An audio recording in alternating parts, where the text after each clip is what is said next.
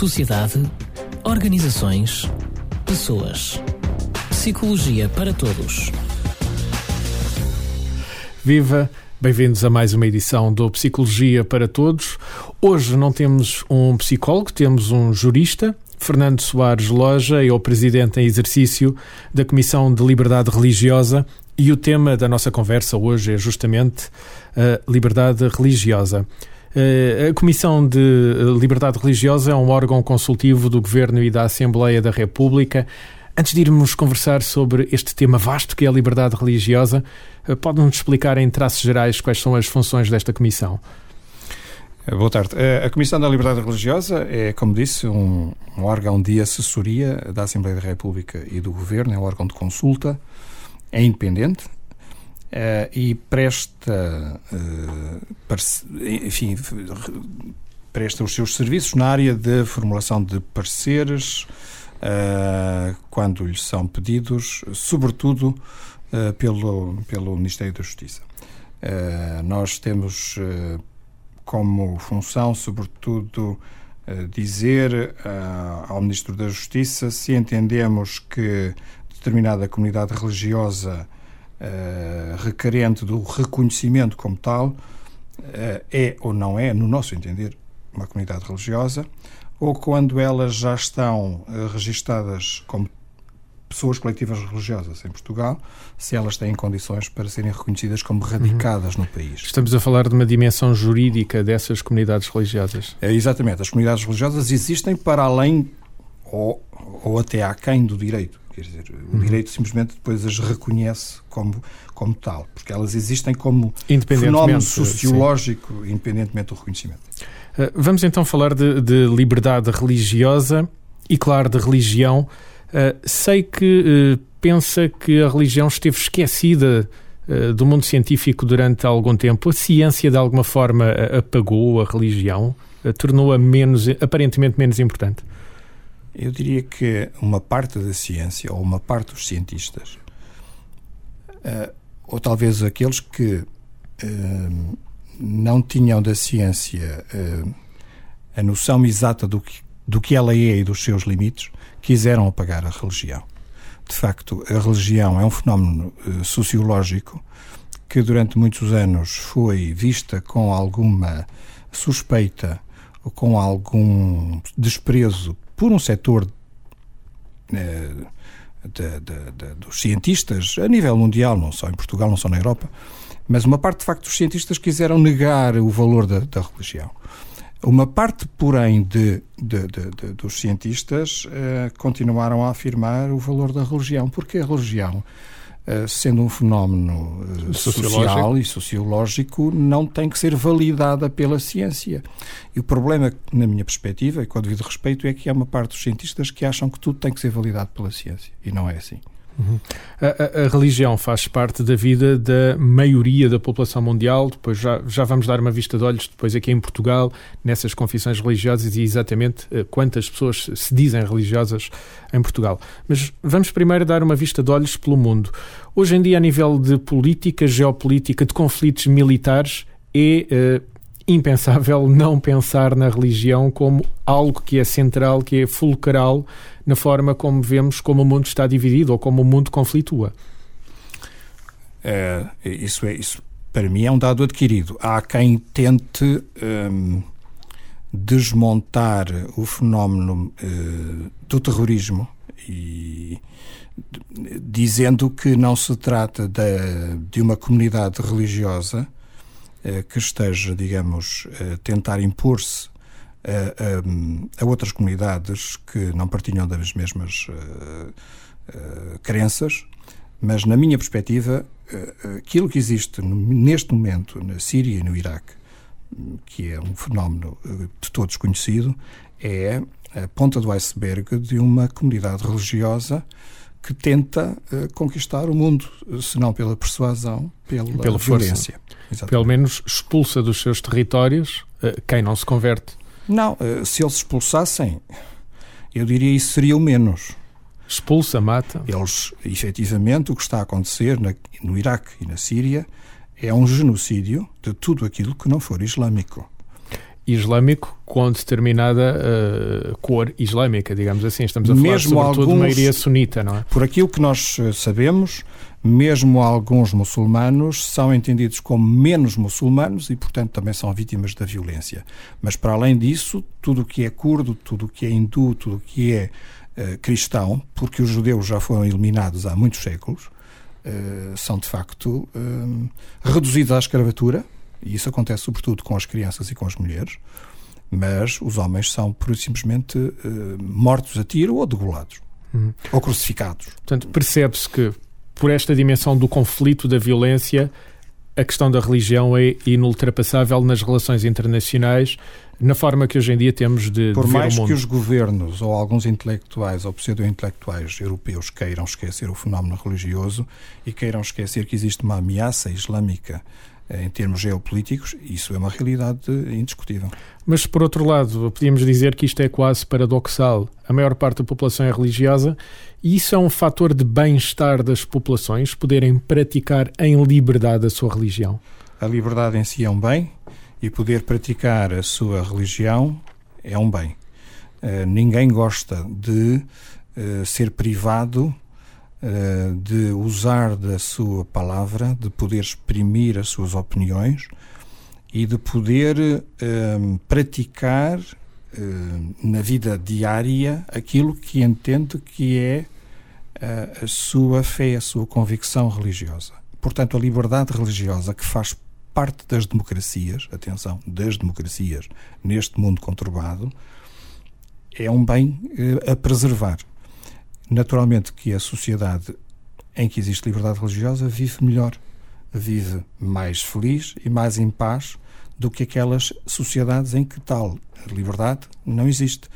Veja-se o caso de países como a Coreia do Norte, ou de países como o Iêmen, ou a Arábia Saudita, ou a Nigéria, em que de facto não existe liberdade religiosa. As pessoas uh, não se sentem livres. Aliás, basta. Uh, comparar mal, mas comparar com aquilo que existia em Portugal antes de 74, em que as pessoas não podiam falar livremente, as pessoas não se sentiam mas bem nem, consigo. Nem da religião podiam falar livremente, desde que não comungassem da religião uh, oficial do regime, digamos podiam. assim. Antes de 74 era possível falar de religião. Uh, havia alguma, uh, digamos, eh, o governo exercia alguma persuasão relativamente a algumas minorias religiosas, tentando persuadi-las a que não era bom fazer proselitismo. Eh, isso é uma realidade. Mas, mas ninguém que eu tenha uhum. conhecimento, uhum. e eu sou daqueles que, que nasceu antes, um bocadinho antes. Eram tolerados? eram tolerados, sim, senhor. Uhum. Uh, prometemos voltar aqui a, a, ao território português para dar uma vista de olhos uh, de como, como anda a saúde da liberdade religiosa em Portugal. É, é algo que vocês acompanham uh, na Comissão de Liberdade Religiosa, seguramente, mas uh, não resisto a saber a sua opinião sobre a atuação do Papa Francisco. Isto é uma abertura de portas da Igreja Católica. Uh, esta Igreja Católica está a abrir o portão a, a pessoas que, que eram deixadas de fora, digamos assim. Eu não sou a pessoa uh, ideal para interrogar acerca do que Sua Santidade está a fazer dentro da Igreja Católica. Não sou especialista na matéria, mas como observador eu diria que me parece que o Papa está a tentar relançar ou refrescar, digamos, uma a Igreja Católica. Não sei se é bom, não sei se é mau. Vejo com alguma perplexidade uma tentativa de abertura uh, que não é normal na Igreja Católica uh, e não é normal em alguns setores do cristianismo, porque me parece que há questões difíceis uh, que o Papa está a abordar com a ajuda do, dos bispos e penso que devem uh, ser dados passos no sentido do, do, do, debate antes de se tomarem uh, decisões que podem uh,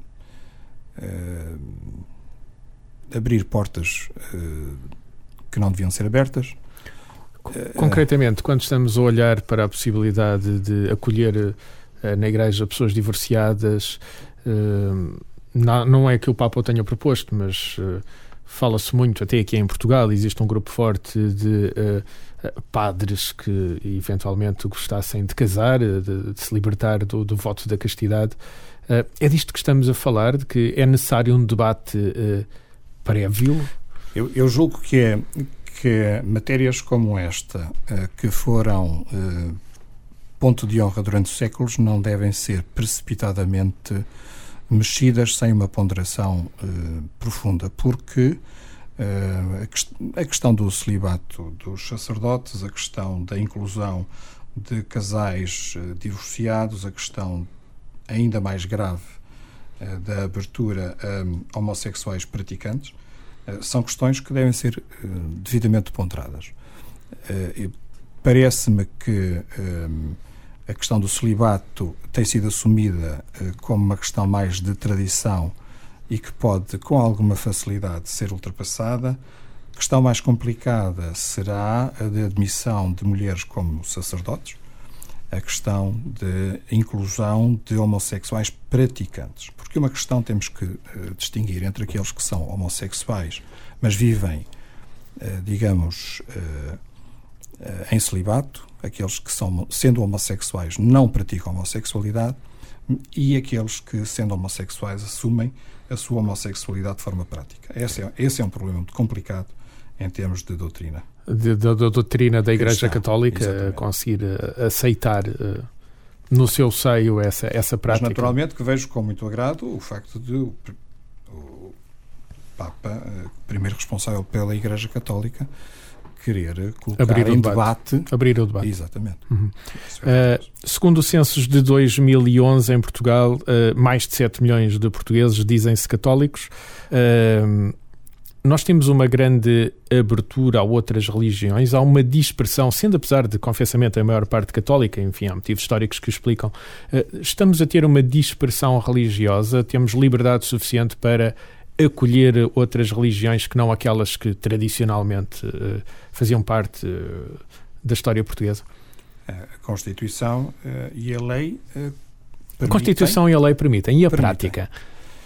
A prática é um pouco mais difícil. Um, não sei se todos os cidadãos uh, têm consciência de que, na prática, comunidades uh, religiosas minoritárias enfrentam uh, alguma intolerância por parte, nomeadamente, das autarquias locais. O problema existe ao nível das autarquias locais, não tanto da lei e da Constituição, uhum. mas ao nível prático da prática do culto. Quer dar-nos um exemplo? Há, há um problema grave neste momento que é o da intolerância quanto ao, ao ruído. As câmaras municipais eh, de vários, enfim, do norte a sul do país, têm estado a aplicar coimas, depois de levantarem os autos de notícia, uhum. a, a, comunidades religiosas por alegadamente incomodarem os vizinhos com o ruído que produzem. É verdade que em alguns casos que eu conheço, eh, essa incomodidade uh, tem razão de ser. Há de facto comunidades religiosas que são demasiado ruidosas, mas tenho a percepção também de que as câmaras municipais, por vezes, não, uh, não olham uh, a meios para, digamos assim, encerrar as portas precipitadamente a comunidades religiosas minoritárias, que têm poucas defesas em termos eh, de recursos para recorrer a tribunal e, portanto, se sentem marginalizadas. Perseguidas? Perseguidas.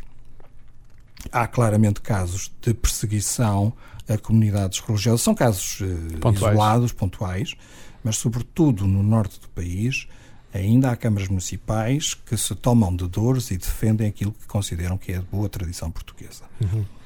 Uh como já disse, a, a lei portuguesa pugna por esta liberdade de, de exercício de, em livre consciência da religião, obviamente desde que não haja a contrariedade da lei civil. Uh, nós temos práticas religiosas que não podem ser toleradas em Portugal. Estou a pensar no casamento poligâmico, por exemplo. Uh, essas comunidades têm que se conformar com a lei civil.